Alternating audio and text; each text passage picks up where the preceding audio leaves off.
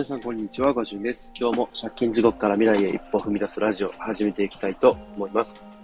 えー、今日はですね、えー、いつもの内容と打って変わって、ちょっとね、個人的なことというか、あ僕自身についてお話ししていきたいと思います。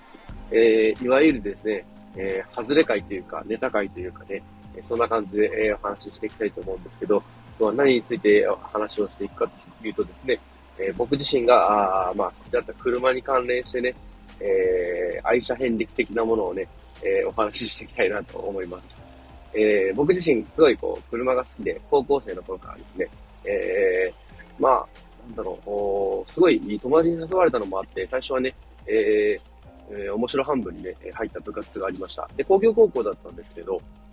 えー、入った部活がね、えー、自動車部っていうね、もう、もろ、すでにその頃からっていう感じなんですけど、そんな感じで自動車部に入って、えー、そしたらね、最初はなんとなくね、えー、こういう車かっこいいよなぐらいの感覚でしかなかったんですけれど、先輩方がですね、変態的に車に詳しくて、えー、そこでね、え、いろんな知識とかが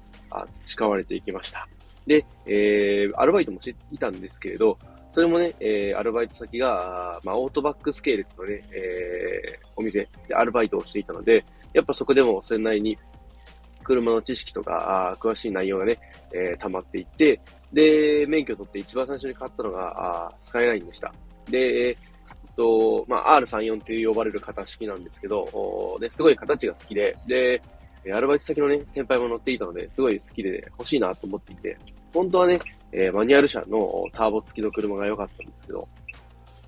高くて当時すごい人気だったんですね。どれだけ安くても150万ぐらいからしかないっていう状況で、で、仕方がなくオートマの、ね、ターボなしのモデルを買いました。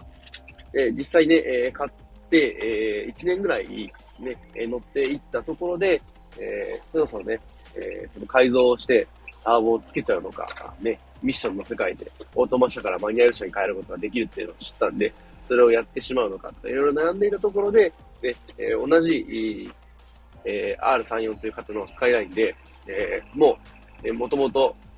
マニュアル車で、えー、ターボがついた車がね、よく遊びに行く車屋さんに在庫車として入っていました。そこでいろいろ話があって、ね、えー、以前からその車屋さんでも、ええー、スカイラインのターボのマニュアル車が欲しいっていう話はしていたので、えー、仲のいいね、えー、お店の方が、あね、どうよ、これ、ね、今、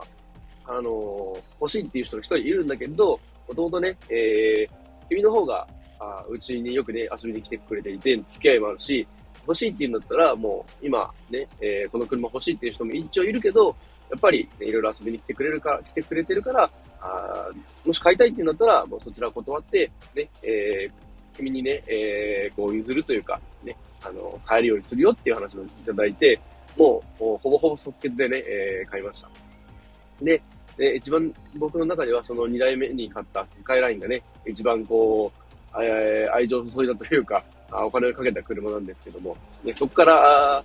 えー、と、かなりね、え、その車にお金をかけまして、えー、買った自体は、買った車のね、金額自体は、あ65万円だったかな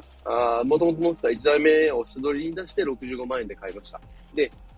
うんと、改造費ですね。維持費、タイヤ代とか、えー、保険とかガソリン代とか全く含まずの、おがえー、改造費ですね。で、およそ400万円近くかけました。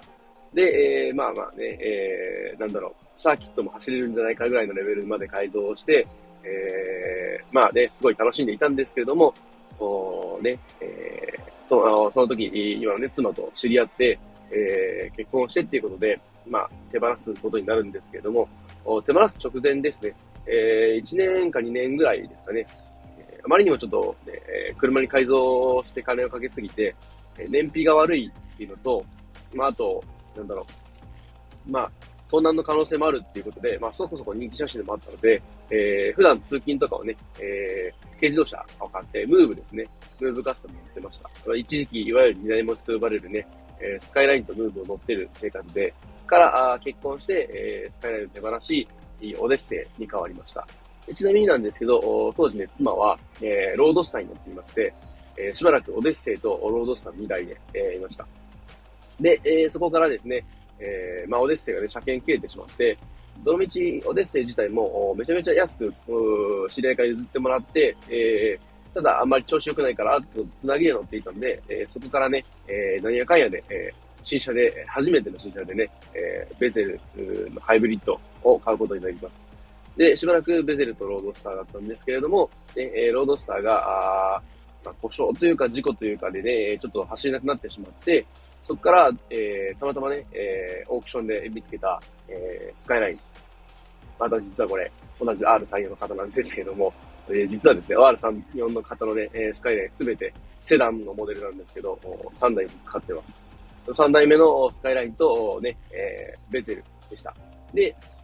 えー、そこからね、転職をして整備士になるってことで、えー、月々のボーナス払いで結構入れていた分が、あ転職して収入が下がると危険だってことで、えー、ベゼルとスカイラインだったのが、ね、ベゼルを手放してフリードになります。フリードとスカイラインで、えー、いたんですけど、スカイラインもね、えー、まあ、維持費の問題で、えー、手放しまして、えー、そこからね、えー、ビートですね。ビートは、ホンダ社のね、えー、ホンダの、えっ、ー、と、軽乗車のオープンカーですね。これはね、子供たちにもすごい人気で、ね、空を見たいとかね、上を開けて走ってほしいとかっていう希望から、えー、よく乗せた、走っていたんですけど、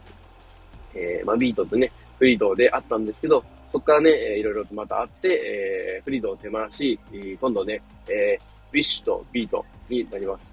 で、えっ、ー、と、そこからね、またいろいろあって、えー、ウィッシュが、あ次、MPV、MPV じゃない、プレマシか。プレマシになり、ね、ビートが、あ今度はね、コンテです。ダイハツのコンテになりって聞いて、ね、ここまでに来るまでに、結構いろんなね、えー、車を触ってきてはいるんですけど、今のところですね、あと乗ってないのが、あどうかな、トヨタ車とマッタワロードスターがあったので、えー、そのぐらいですかね。国産車だと、えー、日産、えー、と、日産とか乗ってきて、あ、あと、スバルとか、あ三菱ですね。その辺は乗ってきていないので、あれなんですけど、まあまあまあ、そんな感じで、えー、僕自身すごい車が好きだったのと、えー、車が好きで、そういうことを、まあ、つながりとかね、えー、仕事についていったこともあって、えー、少なからずこう、車に関連するね、えー、つてとかはあったので、結構ね、安く、車をね、えー、入手する方法みたいなのを知っていて、えー、そこでね、えー、結構乗り換えることが多かったです。なので、えー、なんだろう、結構ね、まあ、車を車検通すってことがあまりやってなくて、もちろんね、車検は自分で通すときは通せるんですけど、経験、あの、整備資材のね、え経験を生かして、自分でね、えー、陸運局に持ち込んで、えー、名義変更したりだとか、車をね、えー、自分で買ってきて、えー、いろいろ手配してとかっていうのをやっていたんで、結構自分でね、えー、最低限のお金だけでやってきていて、そんな中でね、えー、まあ今は、ね、なるべくこう、オフの日でもね、えー、発信とか、自分の好きなことのね、アウトプットとか勉強に活かしたいってことで、まあ、だいぶね、えー、人に任せてお金を払って何かやってもらうっていうことに変わってはきてはいたんですけど、なのでね、えー、少なからず、やろうと思えば、ね、自分で車を探してきて、えー、車検通してとかっていうのができるんですけど、まあ、あんまり最近はね、やっていない状況です。ただ、ね、いろいろこう、触ってきて、こう、好きだがゆえに、いろいろね、えー、触って、経験して、えー、ね、なんかこう、なんだろう、安くやれる方法とかを見つけることができたので、好きなことをね、えー、とことん、こう、なんだろう、追求していくと、ね、ちょっとしたメリットというか、ね、意外と自分でもなんかなんとか管理できるっていうでね、えー、そういったメリットもあるなっていうお話で、えー、した。ね、えー、すいませんですね。え、こんなあの、超無益会というかね、ネタ会で、えー、最後までね、お付き合いいただいてありがとうございました。えー、またね、えー、明日以降ね、えー、ちゃんとした話をしていきたいなと思うんですけど、今日はそんな感じでね、僕の、まあ、車に関するね、過去の、まあ、愛車遍歴というか、ああ、いろんなね、や、触ってきたよっていうお話でした。えっ、ー、と、最近ね、AI に関する情報とかいろいろ調べてるんですけど、かなり面白そうなね、えニュースっていうのが入ってきているので、またこちらはですね、えいつものツイッタースペースの方ですね、有活スペースっていう風で、